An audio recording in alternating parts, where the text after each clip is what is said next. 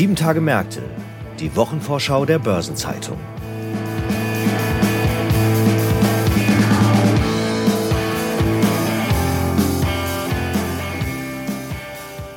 Herzlich willkommen zu einer neuen Episode von Sieben Tage Märkte, dem Wochenausblick der Börsenzeitung. Vor uns liegt die Kalenderwoche 34 und die bringt Neues von DK Bank und Helabar, von CTS Event Team, Vielmann und Zoom. Ich heiße Sabine Reifenberger, bin Redakteurin der Börsenzeitung und wir schauen jetzt zunächst mal genauer auf das Sparkassenlager.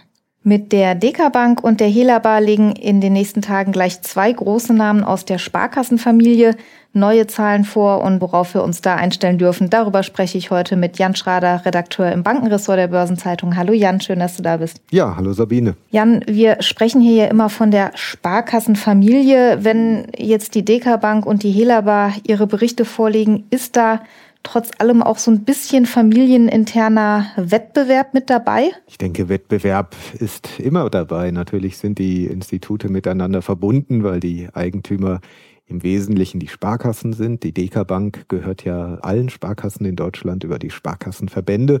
Bei der Helabar sind die Institute in Hessen und Thüringen tonangebend, zum Teil auch in NRW. Und die Bundesländer äh, Hessen und Thüringen sind ja auch noch mit von der Partie, aber im Wesentlichen sind es natürlich Sparkassenhäuser.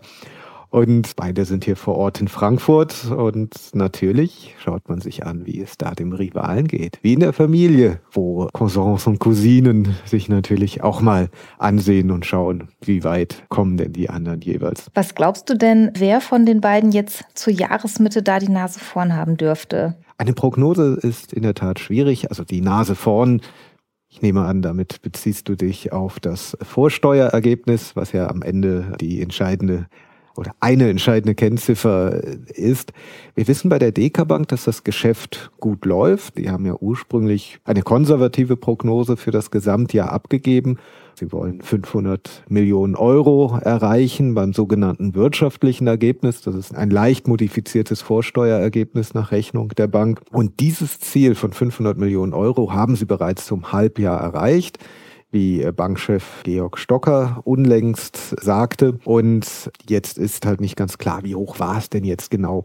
Bei der Helabar wiederum beträgt die angestrebte Gewinnspanne äh, vor Steuern für das Gesamtjahr 500 bis 700 Millionen Euro. Wenn man das jetzt mal äh, durch zwei teilt, zeichnet sich also ein etwas geringerer Gewinn als bei der DK Bank ab.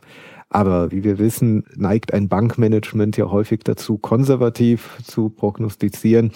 Also ich würde die Helabar in diesem Wettrennen noch nicht abschreiben und möglicherweise setzt sie sich auch vor die Deka Bank. Das werden wir sehen. Jetzt äh, war ja ein ganz großes Thema in der Bankenwelt zuletzt die Zinswende. Was bedeutet das denn jetzt für ein Haus wie beispielsweise die Helabar? Bei der Helabar ist natürlich das Bankgeschäft sehr dominierend. Die Bank finanziert eben das, was Landesbanken typischerweise finanzieren, also Unternehmen, Immobilien, Infrastrukturprojekte, Kommunen und dergleichen.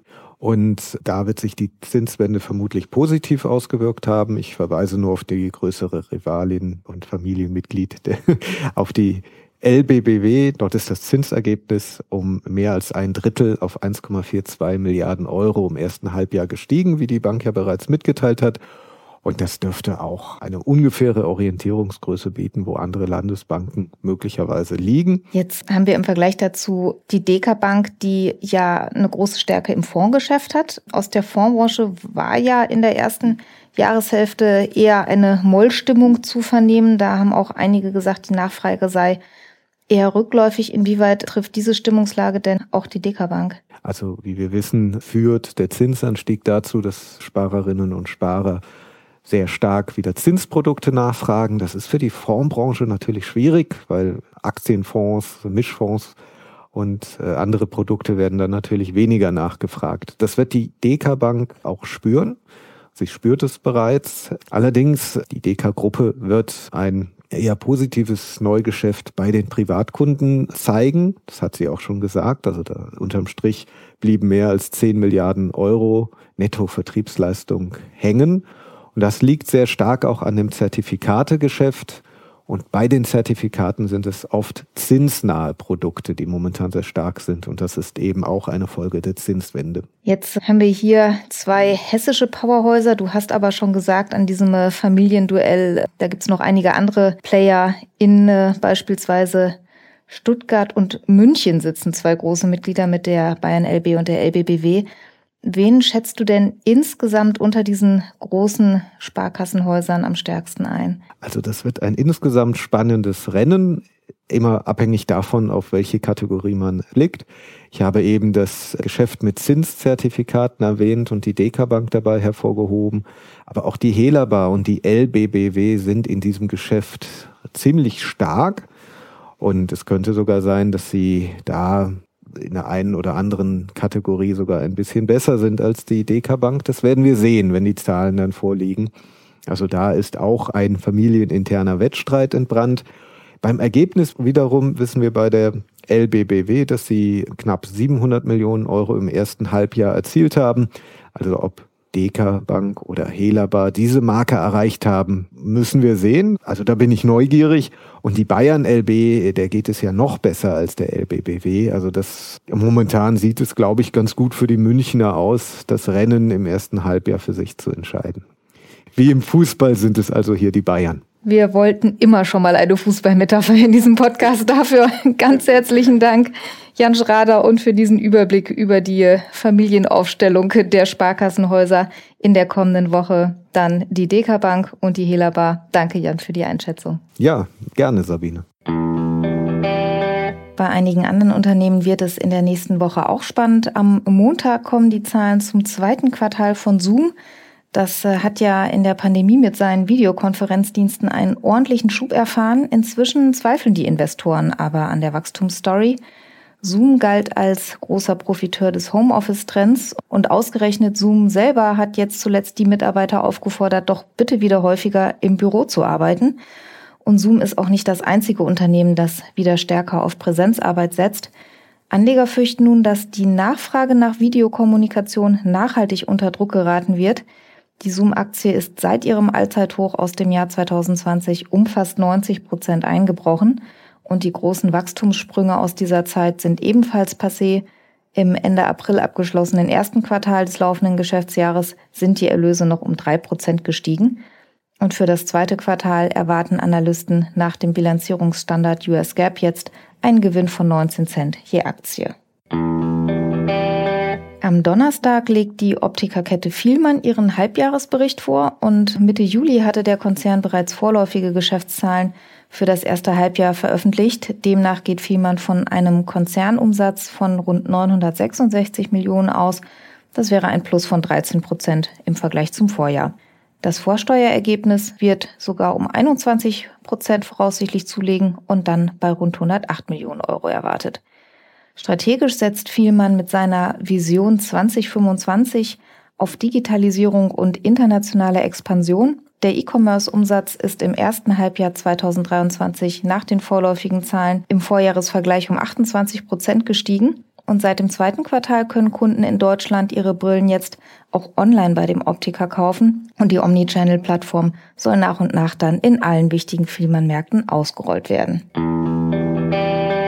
Der Ticketvermarkter und Konzertveranstalter CTS Event Team legt am Donnerstag seinen Halbjahresbericht vor und die Anleger wird da ganz besonders der Ausblick interessieren. Ein Thema ist die gescheiterte Pkw-Maut. CTS war an dem Konsortium beteiligt, das als Mautanbieter arbeiten sollte und ein Schiedsgericht hat den beiden Mautbetreibergesellschaften CTS und Capsch Trafficcom im Juli nun Schadenersatz von 243 Millionen Euro zugesprochen. Operativ hat CTS im ersten Quartal eine deutliche Belebung des Geschäfts gespürt. An der Börse ist die Aktie allerdings dann im Juni wieder unter Druck geraten.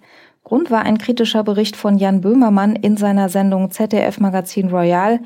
Da hat Böhmermann unter anderem die Gebührenpolitik kritisiert und von diesem Einbruch hat die Aktie sich bislang nur zum Teil wieder erholt. Terminlich ist in den nächsten Tagen auch das eine oder andere geboten. Hier sind die wichtigsten Themen der Woche. Am Montag wird ein Zinsentscheid der People's Bank of China erwartet. Es geht um die Bekanntgabe des Referenzzinses für Bankkredite. Am Dienstag startet der 15. BRICS-Gipfel in Südafrika, der bis Donnerstag dauern wird. Und Austin Goolsbee, Präsident der Federal Reserve Bank of Chicago, hält eine Rede bei der Veranstaltung Fed Listens in Chicago. Am Mittwoch beginnt in Köln die Gamescom, die weltweit größte Messe für Videospiele, und die läuft dann bis zum Sonntag. Außerdem ist eine erste Fernsehdebatte der republikanischen Präsidentschaftsbewerber in den USA in Milwaukee angesetzt. Am Donnerstag veröffentlicht das Bundesfinanzministerium den Monatsbericht August mit der Entwicklung der Steuerannahmen und es startet das Jackson Hole Economic Symposium der Federal Reserve Bank of Kansas City in Jackson Hole. Die Veranstaltung läuft bis zum Samstag. Außerdem kommt am Donnerstag ein Zinsentscheid von der türkischen Zentralbank. Am Freitag werden die Maastricht-Defizitquoten für das erste Halbjahr veröffentlicht und es gibt neue Rating-Einstufungen. Moody's legt Ergebnisse für Österreich und Schweden vor und von Standard Poor's kommen Einschätzungen für Österreich und für Nordrhein-Westfalen.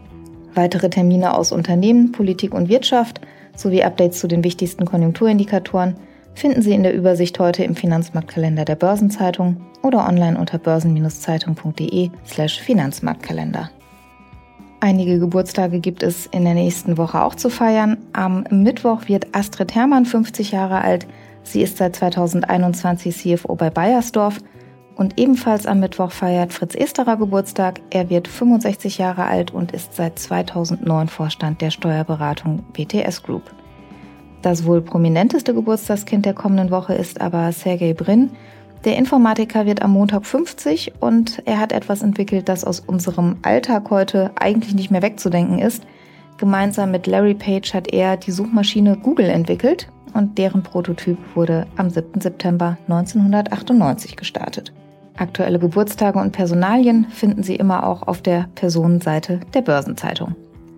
Jahres- und Gedenktage gibt es natürlich in den nächsten Tagen auch zu begehen. Am kommenden Mittwoch ist der internationale Tag zur Erinnerung an den Sklavenhandel und an seine Abschaffung.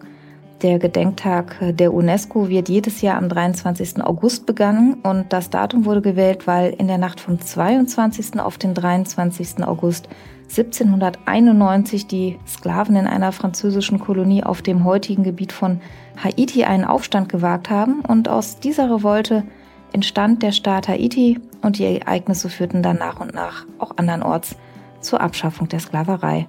Ein besonderes Datum gibt es auch für alle Fans von Tanzfilmen mit Hebefiguren. Am kommenden Montag ist der Dirty Dancing Tag. Am 21. August 1987 hat der Tanzfilm seine Premiere gefeiert.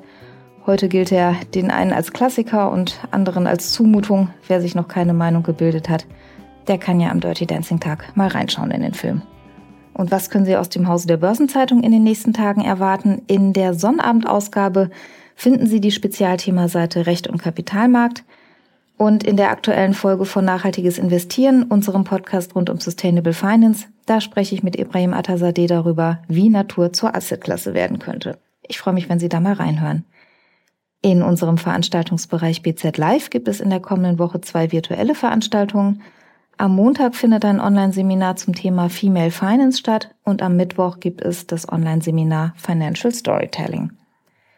Eine Gesamtübersicht über die Termine der kommenden Tage finden Sie online unter börsen-zeitung.de/termine und die wichtigsten Links stehen auch in den Shownotes dieser Folge. Das war die Vorschau auf die kommende 34. Kalenderwoche. Redaktionsschluss für diese Ausgabe war Donnerstag 17 Uhr. Ich wünsche Ihnen alles Gute. Wir hören uns am nächsten Freitag hier wieder. Und bis dahin haben Sie ein schönes Wochenende, haben Sie eine gute Woche und wir hören uns dann. Machen Sie es gut.